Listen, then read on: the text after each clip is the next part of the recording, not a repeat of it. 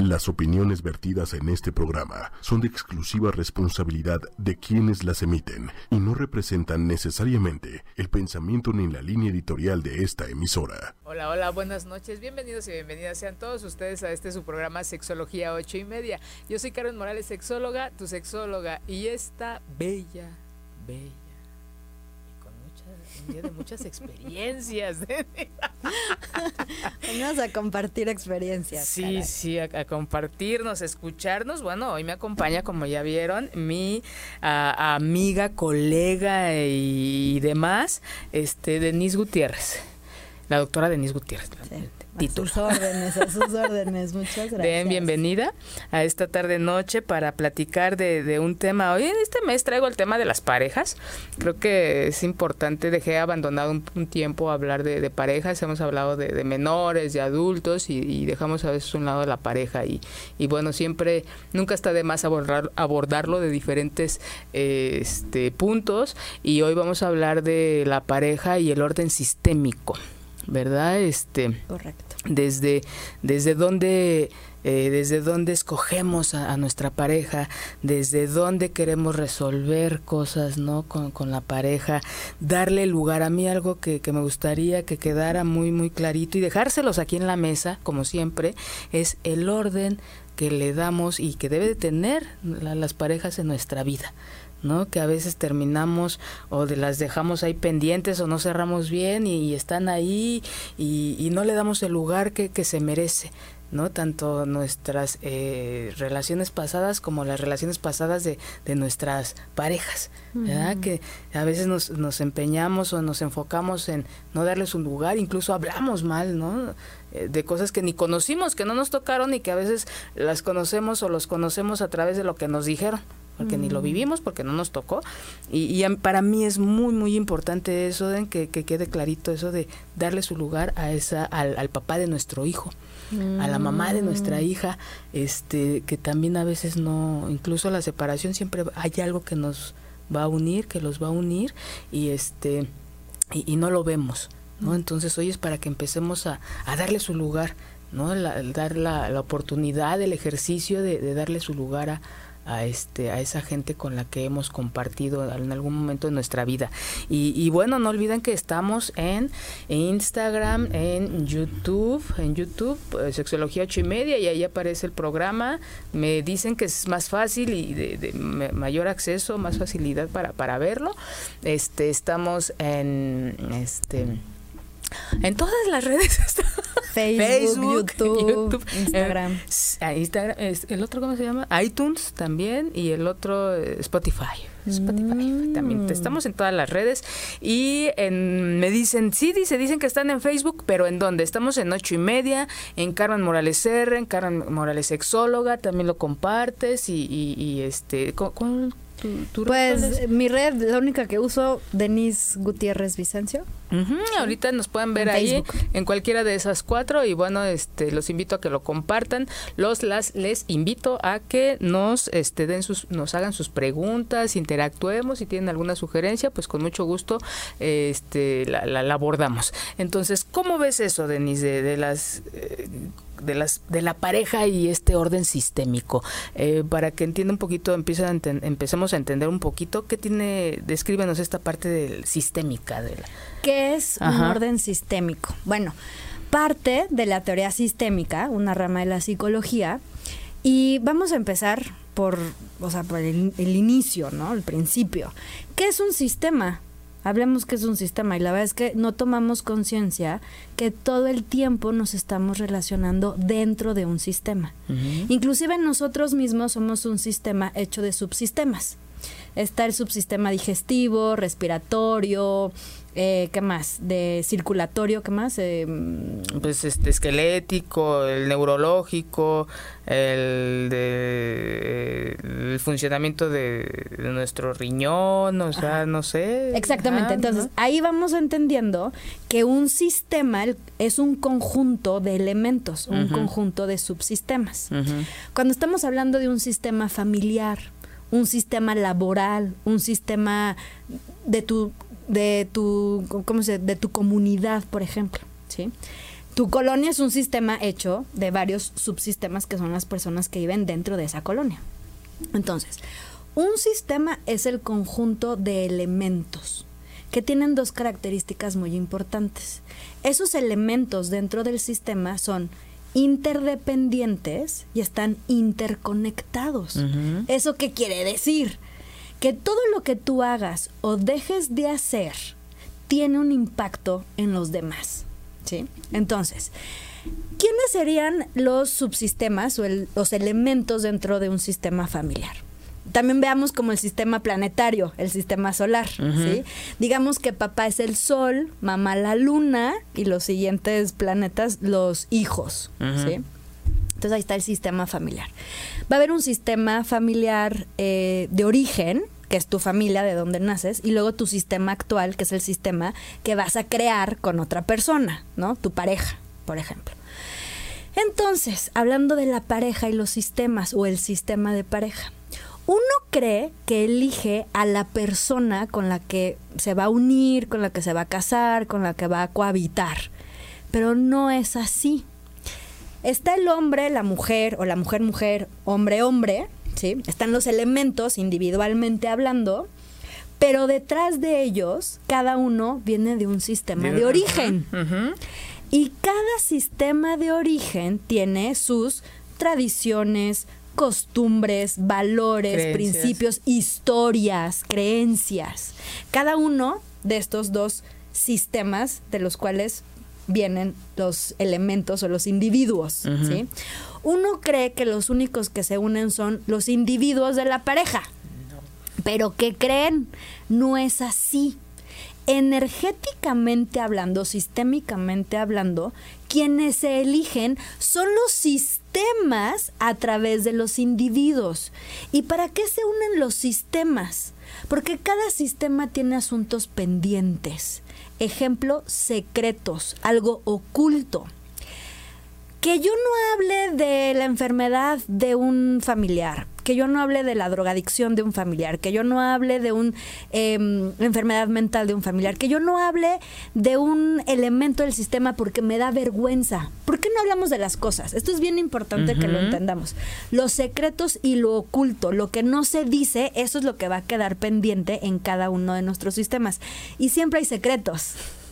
Secreto de un abuso, alguien que fue abusado alguien que estuvo en adopción o que lo dieron en adopción. La mujer que se embarazó fuera del matrimonio, el, aborto, el aborto, dar un hijo, regalar un hijo, eh, que alguien estuvo encarcelado, que alguien tuvo una enfermedad tipo mental, ¿no? O, o, cualquier enfermedad que uno considere como vergonzoso es de escóndelo, no lo hables. Ojo, porque no lo hables y no lo mires, lo ocultes y lo guardes en el inconsciente, no quiere decir que no está ahí esa información dentro del sistema o dentro de... Es una energía del sistema que está ahí pendiente, ¿sí? Entonces, cada uno de los sistemas viene con su información oculta. Algo para lo que está diseñado el sistema, y no es cuestionable, tampoco se controla, así es. Es para que cada sistema evolucione, que sea más. ¿Sí? Que vaya la evolución. ¿Y cómo vamos a evolucionar? Viendo, trayendo a la luz lo que está oculto, porque de lo oculto es lo que vamos a aprender, es lo que vamos a trascender, es lo que vamos a confrontar con nosotros mismos, de ¿qué me toca? ¿Qué siento cuando hablo del abuso de la abuela o de la tatarabuela? ¿Qué siento cuando una mujer fue abandonada? ¿Sí? ¿Qué siento de la infidelidad que muchas veces no se habla, pero bien que la sentimos? Es ese secreto a voces, ¿no? ¿Qué siento con todo eso? Es importante que el sistema, alguno de los elementos, lo traiga a la luz, que se... ¿Qué es traerlo a la luz? Que se hable, que se exponga, que se sepa, porque si no, esa información va a quedar ahí, el secreto, que aunque no se mire, aunque no se sienta, aunque no se toque, pero ahí queda en el inconsciente, ¿sí? Entonces, cuando yo me relaciono en pareja, son estos dos sistemas que se encuentran que en la integración, en la unión, estos dos sistemas se van a ayudar a evolucionar. Entonces van a sacar esa energía, ese secreto, eso oculto a la luz. Ese es el ideal. Pero si no tenemos un trabajo psicoterapéutico, tipo terapia, tipo constelaciones familiares, tipo configuraciones sistémicas, cualquier tipo de terapia, entonces vamos a hacer como, vamos a seguir ocultando cosas. Pero ¿cómo sé? ¿Cómo me doy cuenta que se ocultan cosas? Porque empiezan a salir síntomas. Es que este me salió infiel. ¿Y por qué tanta infidelidad? ¿Cómo me miente este, no? Sí. ¿Por qué no se hace, por qué no es, por qué no se compromete? ¿Por qué no es responsable? ¿Por qué me tocó un adicto? Llevo en 10 años cinco parejas adictas y violentas. Y ahí te das cuenta de que no son ellos, sino es una, ¿no? Y es el síntoma. De que, como decimos, es que ¿por qué lo atraigo? ¿Sí? Y más que sea como una atracción, las parejas están justo trabajando a nuestro favor y al del sistema para sanar algo que está pendiente. ¿Sí? estos secretos, esto oculto. ¿sí? Lo queremos sanar. Que salga a la luz es una manera de sanarlo, ¿sí? De ya no tener pendientes. Entonces, recuerden algo, yo siempre, siempre que me invitas a hablar de pareja, les digo, una relación de pareja, nos contaron la historia ilusoria, fantástica, ¿sí? De que venimos a estar en pareja para ser felices. Ah. ¿Sí? Ah, ¿No? Desde ahí Ese no es el fin último. El fin último es que a través de la pareja salgan cosas que tengo yo ahí pendientes, ¿sí? Conmigo o mi sistema, para que yo las pueda ver, las pueda sanar, me pueda conocer, tome responsabilidad y pueda evolucionar. Porque todo lo que tenga pendiente me va a jalar a ese, a ese punto, como ese espacio, a estancarme, a no avanzar. Mientras yo lo veo y lo voy elaborando y sanando, ahí hay posibilidad de avanzar y de evolucionar, de crecer y por lo tanto tener una paz interior, ¿no? Así como de, no tengo pendientes, es como cuando tenemos deudas con el banco. ¿Cómo nos sentimos cuando tenemos deudas? Así de, nos ahogamos, nos preocupamos, nos ponemos ansiosos, angustiados, ¿sí? Bueno, a lo mejor la angustia que a veces sentimos, no nomás es de las eh, económicamente nuestros pendientes o deudas, a lo mejor son nuestras deudas o pendientes que tenemos con eventos transgeneracionales, ¿sí? Algo que vivió papá, algo que vivió la generación de los abuelos, bisabuelos, tatarabuelos no es karma. Hay gente que dice, híjole, es que mi karma. No, no es karma tampoco. No es que te lo merezcas. No es un castigo. ¿Sí? Para nada. Es una oportunidad de crecer y de que sane el sistema y que quede un alivio y una tranquilidad que nos merecemos todos. Y si llega un punto en alguna generación, ejemplo, eh, asesinatos, que alguien vivió alguien de mi sistema familiar le quitó la vida a alguien o otro sistema familiar le quitó la vida a alguien de mi sistema, pero no se habla. Y también, ojo, no hablamos las cosas no porque seamos malas personas, sino porque nos da vergüenza y también porque es muy doloroso. Y no nos gusta sentir el dolor ni la tristeza, ¿sí? Porque es incómodo pero a veces es necesario sentir esa incomodidad del dolor, la tristeza, para poder sanar. Viene aquí una parte eh, de estas creencias eh, en donde debemos ser felices o de hacer un lado el dolor, no, no, que no te duela y, no, no, continuar. Y, este, ah, entonces también mucho de nuestra, nuestras creencias como, como país nos lleva a no reparar en esas cosas. También sí creo que no, no nos ayuda, no nos ayuda eso, ¿no? Aparte de que pues si no cualquiera es de que venga y vamos a enfrentarlo y lo que tenga que ser, pues ojalá si fuera de, de, de, concreto para enfrentar una situación, pero no, si se ha ocultado y traído a lo largo de varias generaciones y nos lo siguen reforzando la, la, este, la sociedad de que no, ya pasó, no pasa nada, ¿y cómo crees? Olvídalo ¿no? También esto no nos ayuda para enfrentarlo. Totalmente de acuerdo. La educación, ¿no? A no sentir. Es como que nada más está permitido sentir lo cómodo, lo lindo, la felicidad, la alegría. Pero ojo, si nada más me dedico a sentir la felicidad, la alegría, lo lindo, no es genuino. Es desde un lugar mm, como un poco actuado, como un poco de autoconvencimiento de no pasa nada malo, no, no queremos ser unos positivistas eh, como em, desde la mentira o desde lo no genuino, ¿sí? Cuando uno se enfrenta y siente su dolor, sí a veces tocamos un fondo muy cañón, muy profundo. A veces hay dolores del alma que sientes que te vas a morir, pero no es una muerte física. Es una muerte de que algo interno dentro de ti muere. Pero es como que se cierra el ciclo, como que ya está listo para, para transformarse, ¿sí? Y sí sentimos que nos morimos, pero después como que despiertas y dices, ay, sí sentí dolor, sí sentí tristeza, pero qué bien me siento. Hay como, se crea una seguridad, ¿sí? Se transforma ese miedo a sentir el dolor, se transforma en seguridad, en empoderamiento, en un bienestar, en una capacidad que te das cuenta de, puedo lidiar con cualquier cosa que se me venga en la vida. Un poco autoestima, mucho. El y la resiliencia, De soy capaz de vivir cualquier cosa, porque seamos realistas, vivimos con una experiencia humana, somos humanos, y vamos a seguir viviendo eventos desafortunados, ¿sí? A lo mejor que traemos transgeneracionalmente o que se van creando en nuestro presente, ¿no? Pero tenemos que estar listos para eso y ser como tener un principio de realidad. Vamos a seguir viviendo eventos desafortunados y tengo la capacidad para lidiar con eso y voy a estar bien. Y confiar de que voy a estar bien. ¿Sí?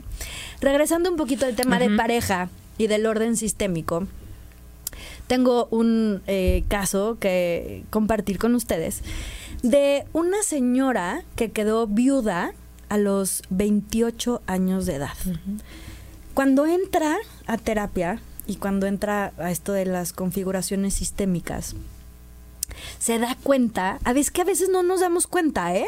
Tenemos unos puntos ciegos que no nos damos cuenta que mi mamá también quedó viuda alrededor de los 28, 29 años. Y luego Y la bisabuela, y dices, oye, esto se está repitiendo. ¿Qué está pasando?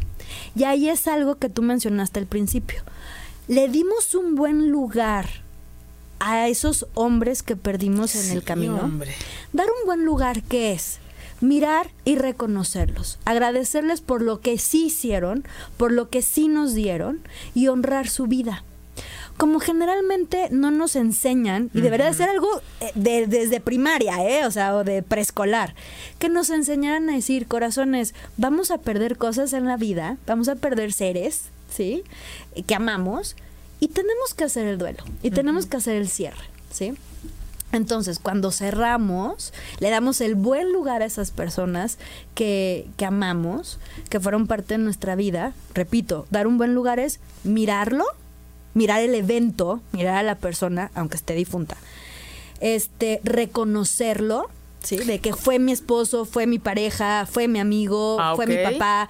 O sea, sí miro y reconozco quién fue esta persona agradezco por lo que sí me dio, porque a lo mejor nos quedamos en el, en el resentimiento, en el enojo de por qué se fue, le faltó esto, no me dio aquello. Con papá. Y después honrar su vida. ¿De qué forma voy a honrar su vida? ¿Con qué me comprometo? ¿A ser feliz? A seguir con mi vida, a continuar, porque muchos viudos del dolor que no pueden elaborar, aunque su pareja ya esté en el mundo de los muertos, siguen estando en pareja, como si estuviera viva esa persona, ¿no? Y esto es energético y emocionalmente, ¿sí? Entonces, eso es cerrar, eso es darle un buen lugar. ¿Para qué? Para no crear lealtades inconscientes. ¿Por qué repetimos los patrones? Porque hay una lealtad. Yo igual que tu mamá, por amor, y es un amor infantil, como de acompañamiento, como yo igual que tú, como para sentirnos cercanos y comunicar amor, expresar amor inconscientemente, yo igual que tu mamá voy a repetir lo que tú viviste, ¿sí? Para acompañarte para amarte como hija, para demostrarte cuánto te amo. Pero después ya de adulta dices, ay, güero, a ver, ¿cómo que voy a seguir con el mismo patrón de elegir a personas que esto no lo sabemos cuando elegimos a la pareja. esto es a nivel inconsciente, no nos damos cuenta. Elegir a alguien que también tenía un tema de su familia con eh, un tema cardíaco. Y qué casualidad que a tus 28 años le da un paro cardíaco y te quedas viuda. Por eso te digo, los sistemas familiares se comunican a un nivel tan inconsciente que no nos damos cuenta que nos sorprendemos, que trabajamos en equipo para que nos demos cuenta de esas lealtades, de ese trabajo emocional que no se ha vivido y que en el presente, lo que se está presentando, yo lo pueda ver y sanar sí, sí está quedando claro. ¿Estoy siendo clara con esta información? Sí, es, es, este, más concretito. Es esta, esta historia que yo estoy viviendo. No es aislada o espontánea, se generó de manera espontánea, ¿no? Sino que si revisamos, que es algo que también hemos compartido mucho, que revisen su historia de vida, revísenla porque de lo que venimos viviendo y se viene repitiendo, lo estamos haciendo. ¿No? Y es como algún momento hicimos un programa en donde realmente escoges a tu pareja así de la nada, no, todos estos factores, ¿no? Y que, que, van influyendo en nuestra vida y que cuántas características de nuestras principales figuras de mamá, de papá, se repiten o están presentes en nuestra pareja. ¿no? Primero nosotros, ¿no? En nuestra pareja, en nuestro esposo, nuestra esposa y qué le estamos heredando. ¿No? Que están aprendiendo, porque no lo aprendimos de la nada, sino a través del modelaje y eso es lo que hemos aprendido, lo repetimos, dirían ahora sí que para traer alguna otra línea de la psicología que dice el psicoanálisis se repara, se repite para reparar o se repite para no olvidar y son oportunidades pero y, y, y, desafortunadamente no lo vemos así, lo vemos como chin, ¿no? Me equivoqué o, cometí el mismo error de, error de mamá o el mismo error de papá, de andar con un drogadicto, con una persona irresponsable, con un violento hombre que abandona a los hijos, con un violento. Y es no, o sea, es ¿qué vas a hacer diferente? ¿No? Pero me, sí me gustaría repetir esta parte que dices de las eh, eh, darle su lugar, como de mirar. Miro, reconozco, agradezco, por lo que sí hubo, lo que sí dejó, y honro. ¿Cómo voy a honrar? Comprometiéndome con mi vida a hacer algo bueno. Yo me comprometo ahorita contigo, papá, abuelo, mamá o con quien sea con que estés trabajando. Yo me comprometo conmigo a mi vida a hacerlo mejor. No sé, a terminar una carrera, a irme de viaje, a eh, poner una fundación, a ayudar a gente. Yo me comprometo, así yo voy a honrar tu vida. ¿Sí? Porque la vida, y lo decía hace un rato que estaba dando un curso, la vida es lo más preciado que tenemos los seres humanos y todavía no nos percatamos de qué tan preciada es esa energía de vida, ¿sí? Sin ella, pues no estaríamos aquí, no podríamos soñar, no podríamos lograr objetivos, metas, no podríamos alcanzar esos sueños. Es algo que sí tenemos, ¿no? Y que no lo no lo vemos. Sí. ¿No? Y, también digo, todas estas muchas creencias que no nos ayudan mucho, esta creencia de la eternidad, de lo invulnerables, de y nos lleva a hacer cosas incluso de riesgo, ¿no? En donde no nos no no valoramos lo que sí hay por mirar a veces lo que no está aparentemente en el momento y que muchas veces tiene que ver con lo físico, con lo material y no con lo que hay, lo, que cada quien tenemos como personas, ¿no? Pero entonces, de, después de revisar esta parte de que eh, nuestra vida en pareja tiene que ver con estas, eh, con la historia de las parejas de nuestro sistema, este, una de las cosas que a mí me, encanta ver a la pareja desde el punto de vista sistémico, que a veces nos relacionamos esperando reparar. ¿no? ¿Cómo nos daríamos cuenta, Denise, de que, porque te digo, no, no, llegamos, te digo, a lo, a lo común, a lo de por encimita. Ay, se ríe como mi mamá, o ay, tienes esto de mi papá, o de repente, si es que lo comentamos, ¿no? ¿Cómo poder hacer algo que nos va a ayudar a reparar esta situación y no repetir a lo mejor esto de, de, la viudez, porque sí se me hace un buen ejemplo, muy fuerte, porque dices tú, bueno, ¿cómo puedo evitar que este no se muera si... Mm. ¿No? Y luego tan jóvenes. Justo voy a hablar de tres aspectos, principios, que requerimos poner en práctica para tener un orden sistémico. Cuando tienes un orden en el sistema, se rompen lealtades. Pero orden a qué te refieres? Ahí te va. Un ¿Qué sientes cuando tienes orden en tu casa, por ejemplo? Ah, tranquilidad. Exactamente. Sientes alivio, tranquilidad, así de que todo está bien, paz. que siempre hay cosas que hacer en casa, pero de todas maneras sí verlo como, como limpio y ordenado es como que... Eh, Entonces también podemos poner orden en nuestro sistema. Para tener un orden, hay tres aspectos o tres principios en los que hay que trabajar y poner en práctica. ¿Cuáles son? El primero, incluir a los excluidos. ¿Quiénes son los excluidos? La gente de la cual no hablamos, excluimos, así de le dimos una patada y, ya no hablamos de él. El desaparecido, por ejemplo. ¿A dónde se fue tu papá? ¿Con quién se fue? ¿A dónde? ¿Cuándo? ¿Qué le pasó? Es de, no sé, un día desapareció. Y tú, pero ¿cómo? Un niño lo sabe, un niño tiene esa como interrogativa dentro, en su alma, en su corazón. ¿Qué pasó con mi papá? Y las mamás o los familiares, ¿sí? No hablan del tema porque qué vergüenza, ¿para qué? Se va a poner triste, le va a doler otra vez. No nos gusta sentir. Esa persona excluida, lo que implica en el sistema es un desorden. Porque todo ser que venga de cualquier sistema tiene un lugar.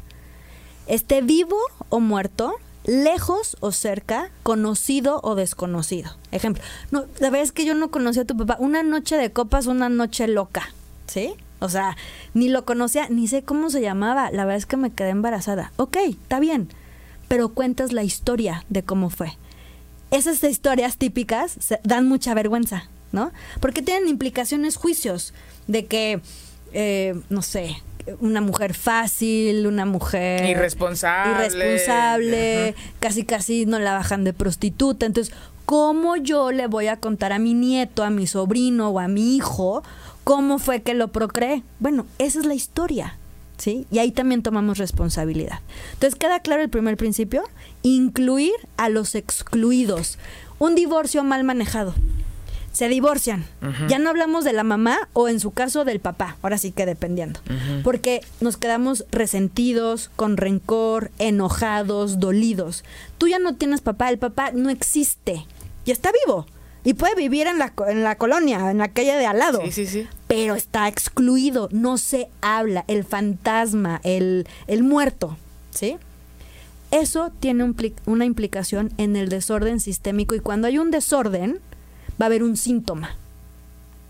¿Sí? Ahí es el foco que nos ayuda a darnos cuenta de que hay algo pendiente, algo que tenemos que mirar y reconocer, elaborar, trabajar. Y darle un lugar el lugar. Nos guste o no nos guste, porque también no depende de nosotros. Porque algo que podría yo pensar así de manera eh, grotesca incluso, es decir, híjole, pues yo no tengo control sobre muchas cosas. No, no se trata de que todo lo hagas en orden como debe de ser, porque esa es otra, ¿no? Deber ser a partir de quién, pero que es muy diferente a, pues sí, hubo una mamá, hubo un papá que se fueron por sus motivos, por los motivos que sean, pero es como hablar, describir lo que sucedió. ¿No? Porque el hecho de ocultarlo como la sexualidad, pues tanto tabú y tantos monstruos que se nos hacen ahí, que a veces los monstruos o los muertos los hacemos vivos a través de este síntoma. Entonces, no se trata de que debe haber un orden, una mamá presente y un papá presente y unos hijos y familia feliz. No, se trata de que sí existió. Él o ella hizo esto porque ya también se está abriendo, porque antes no se abría cuando una mamá abandonaba a los hijos, ¿eh? No, ¿cómo crees? Jamás no se hablaba ni bien ni mal, simplemente no se hablaba. Hoy, porque hay muchas historias así, ya muchos dicen, no, pues es que la señora se fue y ya le ponen los adjetivos descalificativos habidos y por haber, pero ya se habla. Creo que ya también es como, siento yo que es un avance, también como los hombres maltratados no se hablaba de hombres maltratados, solamente de mujeres. Correcto. Y ahora ya sí, sí hay. Que, que es mucho más doloroso, es diferente el proceso en un hombre, sí, pero mm. y sí hay. También abuso sexual hacia hombres, sí, sí hay. ¿no? Porque también de por sí el abuso sexual o agresión sexual o violencia sexual hacia una mujer en un sistema es muy mejor se calla, no cállate. Y más cuando fue incestuoso, en hombres es peor. ¿no? Ni siquiera, me dice una maestra, ni siquiera llega el trauma. O sea, imagínate lo que dices tú, el impacto de que ni siquiera se registra. Está pasando así de seguido. ¿no? En la mujer pues sí se registra, pero en el hombre ni se registra. Entonces esa es la como que la información que queda al aire y que de alguna manera se le tiene que, dar una forma, es como que mi, mi, mi interpretación. A ese hueco a ese que no está o el suceso que está ahí del que no se habla, se le tiene que dar una forma. Mm. ¿No? Y es este síntoma que dices. Correcto. ¿De qué, qué más? Este, ok, entonces, miren, para los divorciados o para los padres que han muerto, fallecido y dejan a los niños pequeños, o bueno, no tan pequeños, pero que no se habla de ellos. los excluidos. Los excluidos, de los que no se habla. Así de que lo hicieron tan mal o es tan doloroso incluirlos en la familia que ejemplos de cómo podemos incluir a esos excluidos para que haya orden. Ese es el objetivo, el fin último, que haya orden para que haya paz, que haya alegría genuina, ¿sí? Que haya una evolución, un bienestar genuino. Bueno, por ejemplo, típica historia, es que el papá ya no los ve, se desentendió, se fue con otra o con otros hijos, entonces ya no hay que verlo. Bueno, él no quiere venir a ver a sus hijos, no los busca, o también en casos de las mamás también pasa. Bueno, tú como papá que te quedaste o como mamá que te quedaste el cuidado de los hijos, si es tu responsabilidad incluir en el corazón y en el alma de tus hijos esa parte excluida. ¿Cómo? Con una foto en su cuarto, ¿sí? Poner en su buró una foto de él con su papá o su mamá, dependiendo el excluido, ¿sí? O el desaparecido. Y nomás decirle, él fue tu papá, ella fue tu mamá, yo la elegí como tu mamá, porque ojo, nosotros elegimos, aunque después nos elegimos que no, nos, nos damos cuenta que no elegimos a la mejor opción que nos hubiera gustado, ¿sí? Pero nosotros lo elegimos. Con la influencia del sistema. Sí. Pero la elegí, consciente o inconscientemente. Corazón, si tu papá no está aquí, por sus razones tendrá, Ojo, no hablen mal de los papás que están excluidos. Ay, sí. Así de, yo digo, prohibido, porque te estás desahogando, te estás descargando en el pequeño. ¿Qué necesidad tiene él de recibir tu carga? Nada más lo vas a traumar. Y que no le toca. No le corresponde. Y que sí es nuestra responsabilidad elaborar como adultos esa pérdida, ese conflicto, ese mal, buen marido, como sea, pero es desde ahí es como este hacerte responsable es tan importante, esto tan básico, hagámonos responsables de nuestros aciertos y de las cosas que le hemos regado. Sí. Pero a ellos no. Sí. Y es muy común. Sí. Muy común que los adultos se descarguen en los pequeños. Bueno, en los más vulnerables. Bueno, entonces vamos a poner una foto en el cuarto del niño, en el buró, donde él reconozca de dónde viene, ¿sí? De dónde le viene la vida. Yo en su momento, y háblale de la historia linda, llénale el corazón de cosas lindas, su alma también. Él ya se va a dar cuenta después, va a juzgar o se va a dar cuenta de la realidad. ¿Sí? Un, juicio crítico de quién es papá o quién es mamá, pero, pero desde su conciencia, no desde la carga que tú lo programas para odiar o quedarse resentido con, ¿sí? Entonces, bueno, la foto y háblale de su historia de cómo se conocieron. Hay muy pocas historias que empezaron mal, ¿sí? Generalmente empieza con el romance, con el ligue, con las cosas bonitas, con el chocolate, con la ida al cine. ¿De qué te enamoró de esa persona? ¿Qué te gustó de esa persona? ¿Qué si recibiste de él o de ella? Ahí le estamos dando un buen lugar.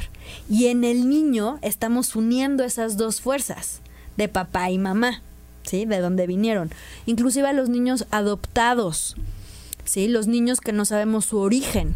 Corazón, yo no sé darle el buen lugar a los papás biológicos. Yo no sé tu origen, la verdad es que te encontré en tal institución, te busqué, decidí, elegí tenerte con nosotros o elegimos tenerte con nosotros, pero vienes de un origen, de unos papás biológicos. Vamos a darles su buen lugar, porque si no, el niño internamente, desde el alma inconsciente, tiene esa búsqueda interna. ¿De dónde venimos? Sí lo sienten, aunque no se los digamos, sí lo sienten, ¿sí? Y andan buscando y a lo mejor el síntoma es mal comportamiento en la escuela, bajo rendimiento, rebeldía, violencia, pero recuerden que todo síntoma es un llamado de alerta de hay algo que mirar y algo que resolver. Los síntomas no aparecen porque los niños sean malos sino porque están percibiendo una energía inconsciente y ellos son como el termómetro, la brújula que, que nos señala. Oigan, es por aquí, hay que investigar, hay que resolver, hay que ponernos la pila, hay que darle el buen lugar a este excluido, por ejemplo. ¿Sí? Por eso como la investigación, por eso el trabajo interno, ¿no? Un poco con el sistema. Bueno, tenemos la foto del papá o la mamá excluidos, hablamos de la historia, de la linda historia, de lo que sí hubo y ya. conste que dije, vivos o muertos los podemos excluir, lejos o cerca los podemos incluir, conocidos o desconocidos. Aquí no hay excusa para, no es que ya se murió, no, es que nunca lo conocí, es que no sé dónde se fue, es que me dejó con las deudas. No, es una elección tomada desde la responsabilidad como adultos el incluir a los excluidos para que haya orden en el sistema y evitarnos síntomas. Y una pregunta se me, se me viene, este, híjole, es un tema muy, muy, muy doloroso y delicado. En, los, cuando son hijos eh, por este violación, por un evento traumático de violación. Primero que nada, la mujer tiene que elaborar este ese proceso tan doloroso, impactante, estresante, ¿sí? Y tiene que también hacer un trabajo con el hijo. Porque muchas mujeres nos quedamos con esta creencia de que como somos mamás tenemos que ser buenas madres. Y en el fondo... Las expectativas de la sociedad y que las hacemos... Que lo tengo que querer. A lo mejor no sientes amor por él. A lo mejor sientes rechazo. A lo mejor te viene el evento, lo vuelves a vivir cada vez que tú ves al niño, ¿no? O lo amamantas, o ni siquiera puedes amamantarlo, ni siquiera te lo puedes acercar. ¿Sí? En ese caso sí es bien importante que la mujer lleve un proceso se lo merece. Sí. merecemos vivir en bienestar, ¿sí? Y ya después, eh, con criterio, con sentido común, siempre digo esto, porque de pronto la gente, no es que yo escuché que hay que decir la historia tal cual fue, o sea, sí, pero con un criterio, en donde tú tomes en cuenta la madurez del pequeño, ¿sí? La edad del pequeño, con qué sí puede lidiar el pequeño, con qué información sí puede lidiar. ¿sí? Eh, pero primero lo tienes que lidiar contigo misma. Y definitivamente son situaciones que de manera de una sola persona, pues eh, es muy complicado llevarla. Por eso se sugiere que siempre haya un acompañamiento, un trabajo interno de un profesional y un acompañamiento, porque sí, es diferente decir el origen de la vida a través de un evento traumático de este tipo y el origen de la vida de tu papá se fue por los cigarros y no regresó. Exacto. ¿No? Entonces, y también ver qué se le puede decir por lo que se sugiere siempre en estos asuntos, como bien dices, y que haya un profesional a un lado. Sí. Si no sabemos cómo hacerlo, por favor, busquen ayuda.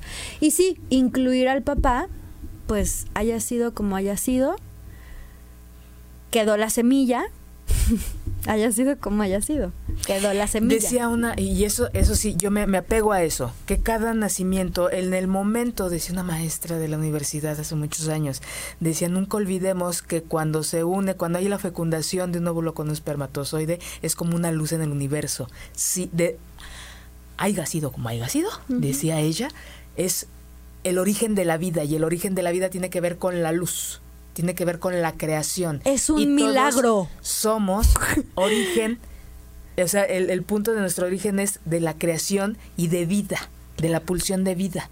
Total. Entonces, sí hay un momento independiente, aunque haya sido un evento traumático, hubo un evento de luz cuando se fecunda nuestro nuestro origen.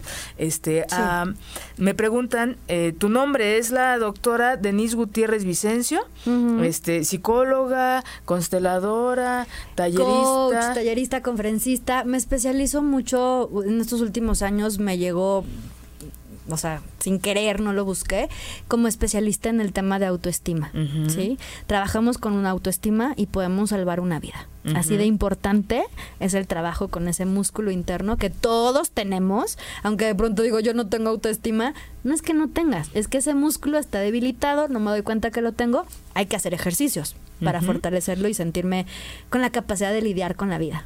Y, un, ahorita también hace rato de esta bella explicación eh, que nos diste de cómo se unen estos elementos para, para, para relacionarnos en pareja, este, hay una manera que me encanta decirla, que es nuestra pareja eh, o la persona con la que uno interactúa, como quieran llamarle, es como un espejo en grandote.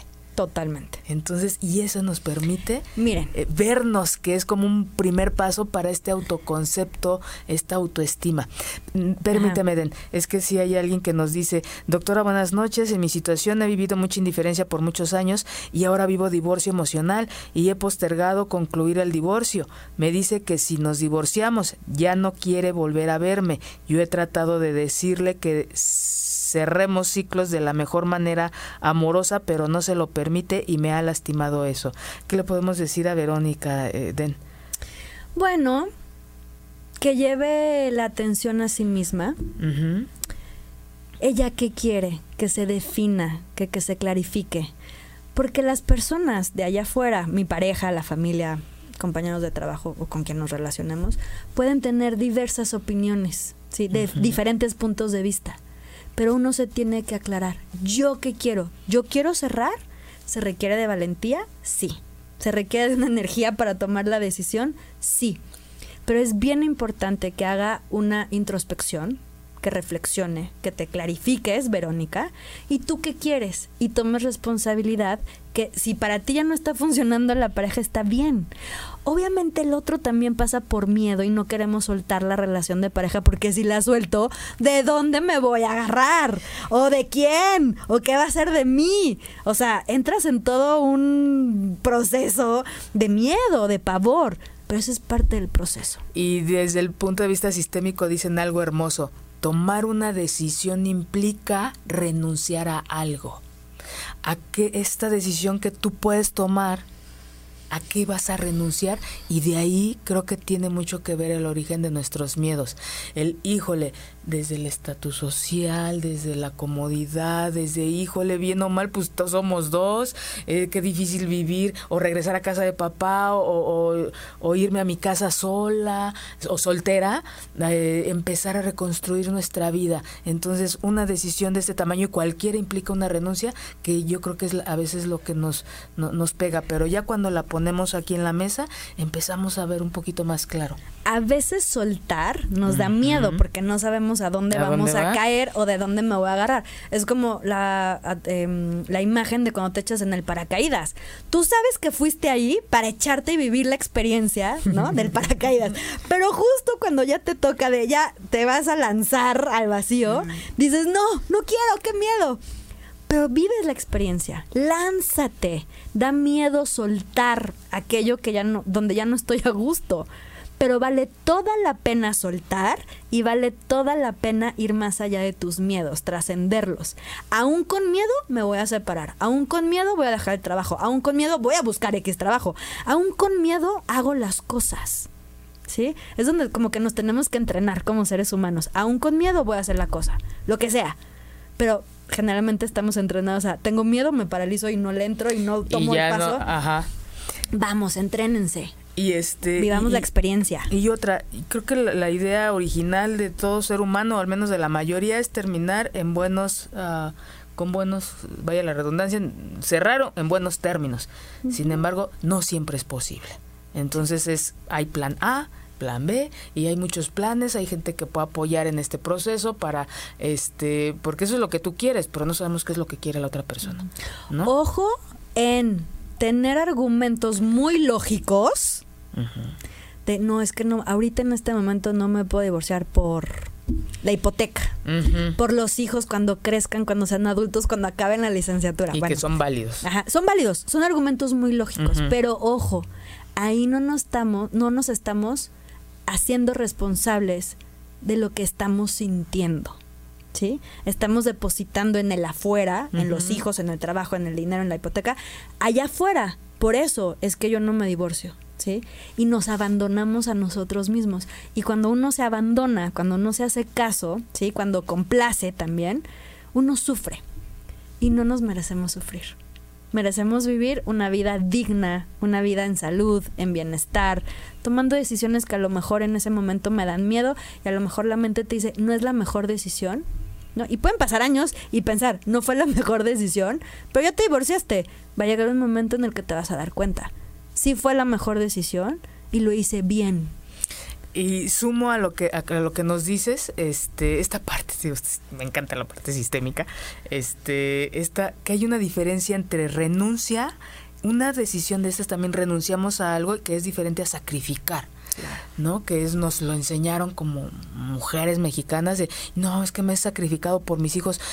Híjole, es dramático, es energía ahí que no se resuelve a diferencia de voy a renunciar a estar en esta situación por mi bienestar. Y, y, veo las consecuencias, pues sí, pero es diferente porque ahí sí cerramos, estamos conscientes de la decisión que estamos tomando, no sabemos qué viene, porque nadie sabemos qué viene, ¿no? Va, a lo mejor hay momento de luz de manera inmediata, a lo mejor viene una, un proceso y, y estamos más a gusto después, nadie lo sabemos, pero sí es estar consciente de a qué vamos a renunciar que no nos está mm. haciendo bien y no me sacrifico porque creo que esa parte no nos no nos funciona. Mira, nos, nos autorresentimos. Ajá.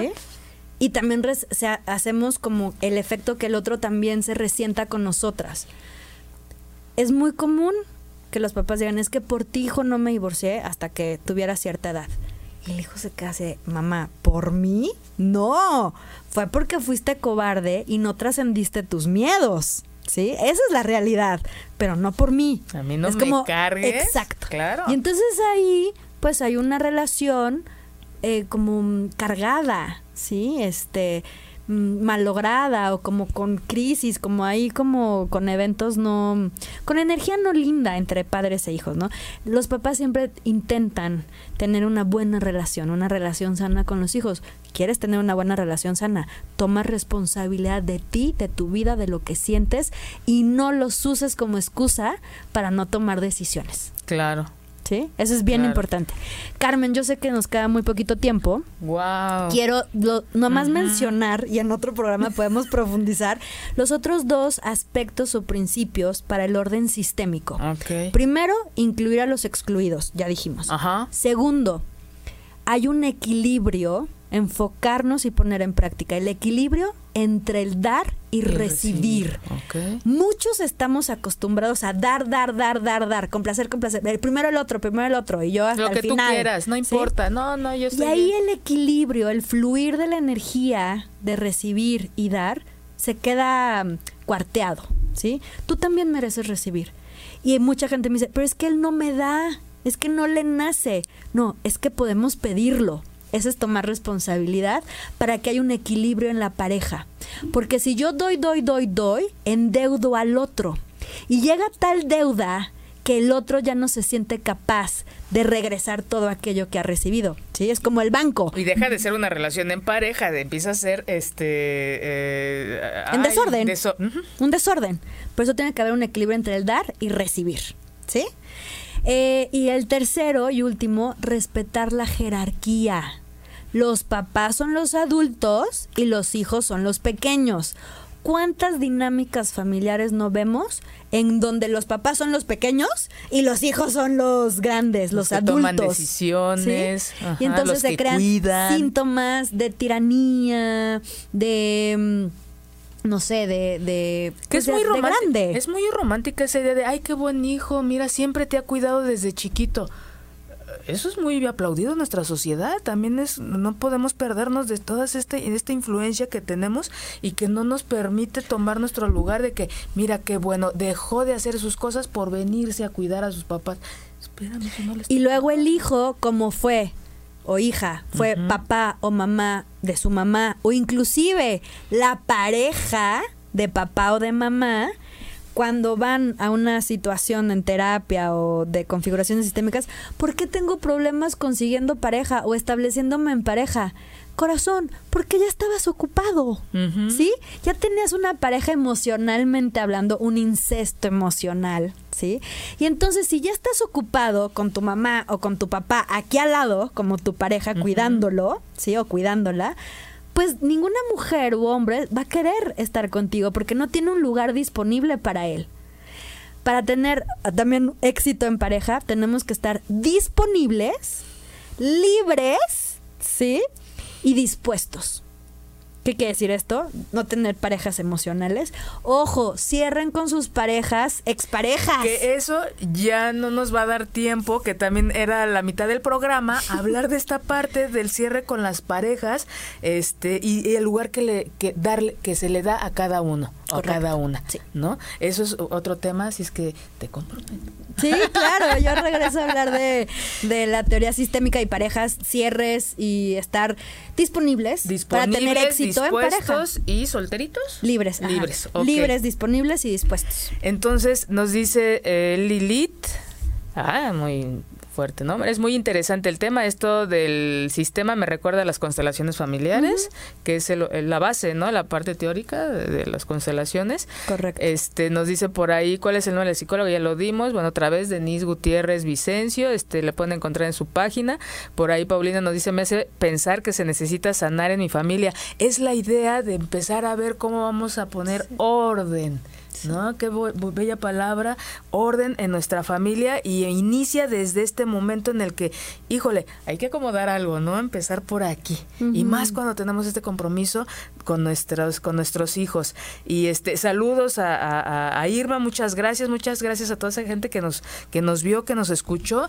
Y para y antes de cerrar, eh, Denise, hablábamos de esta parte para incluir a los excluidos, que es, hablabas de cuatro puntos, mirar, mirar, reconocer, agradecer por lo que sí hubo, por lo que sí dejaron. Si nada más dejaron la semillita de la vida, ya, con eso, ¿eh? Con, e, eso fue suficiente.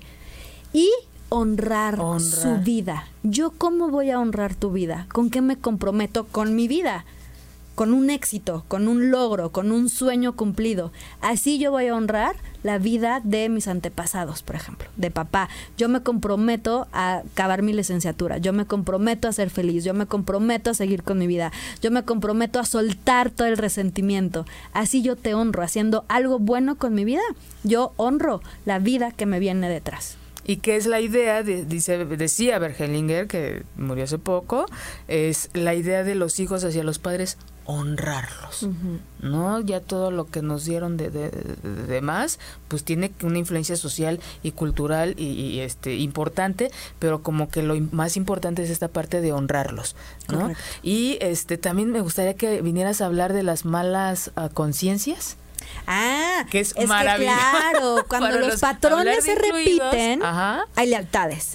Y cuando queremos romper una lealtad o transformarla, ya no ser leal con mi sistema para no seguir repitiendo la enfermedad, por ejemplo, hay una mala conciencia y una buena conciencia. y entonces vamos somos a parte de esa mala conciencia que podría sonar medio fuerte, pero es maravilloso. Sí, podemos hablar este, del tema. Y para, eh, para, para antes de cerrar esta parte de qué es lo que nos va a permitir relacionarnos de una manera que funcional, estar disponibles ¿O cómo? ¿Libres? o sea, que no tengamos pendientes con exparejas, libres de todo resentimiento, dolor, cierre, cierre, por favor, libres disponibles y con la disposición, estar dispuestos a entrarle.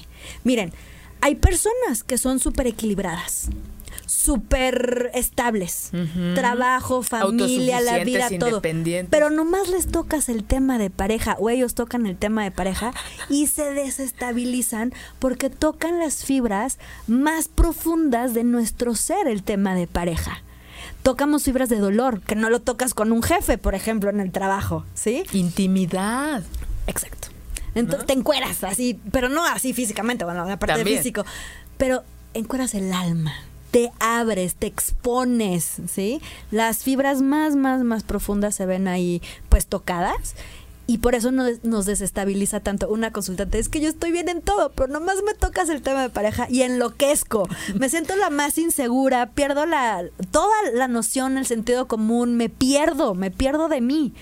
Por eso es tan importante tocar el tema de pareja para poder poner orden sentirme segura, cerrar pendientes, ¿sí? Que ando cargando ahí. Ordenar, ordenar y, estar dispuestos, ¿no? Porque, eh, pues sí, nos relacionamos, la gente, revisen esto, ¿no? Con quién se encuentran en este momento y es exactamente la persona que requieren para moverse de ahí, para sanar, es la oportunidad para ordenar. Sí. ¿no? Den, muchas gracias, corazón. Qué rápido se nos pasó el tiempo. Qué bellísimo hablar de, de, este tema contigo. Muchas gracias por toda esta información y pasión y conciencia que, que, nos has compartido esta tarde noche.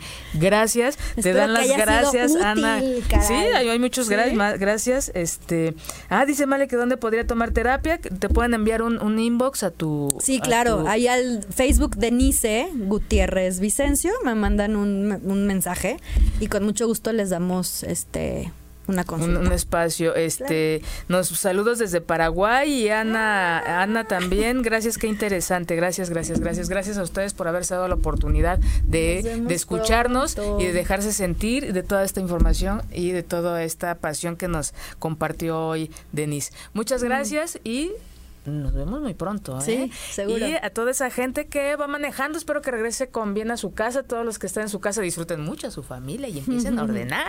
y a los que están en su casa solitos, reciban un gran abrazo, un gran beso y mucho éxito en todo lo que hagan. Muchas gracias. Nos vemos dentro de ocho días. Bye. Gracias por la invitación. Qué bello programa, amiga.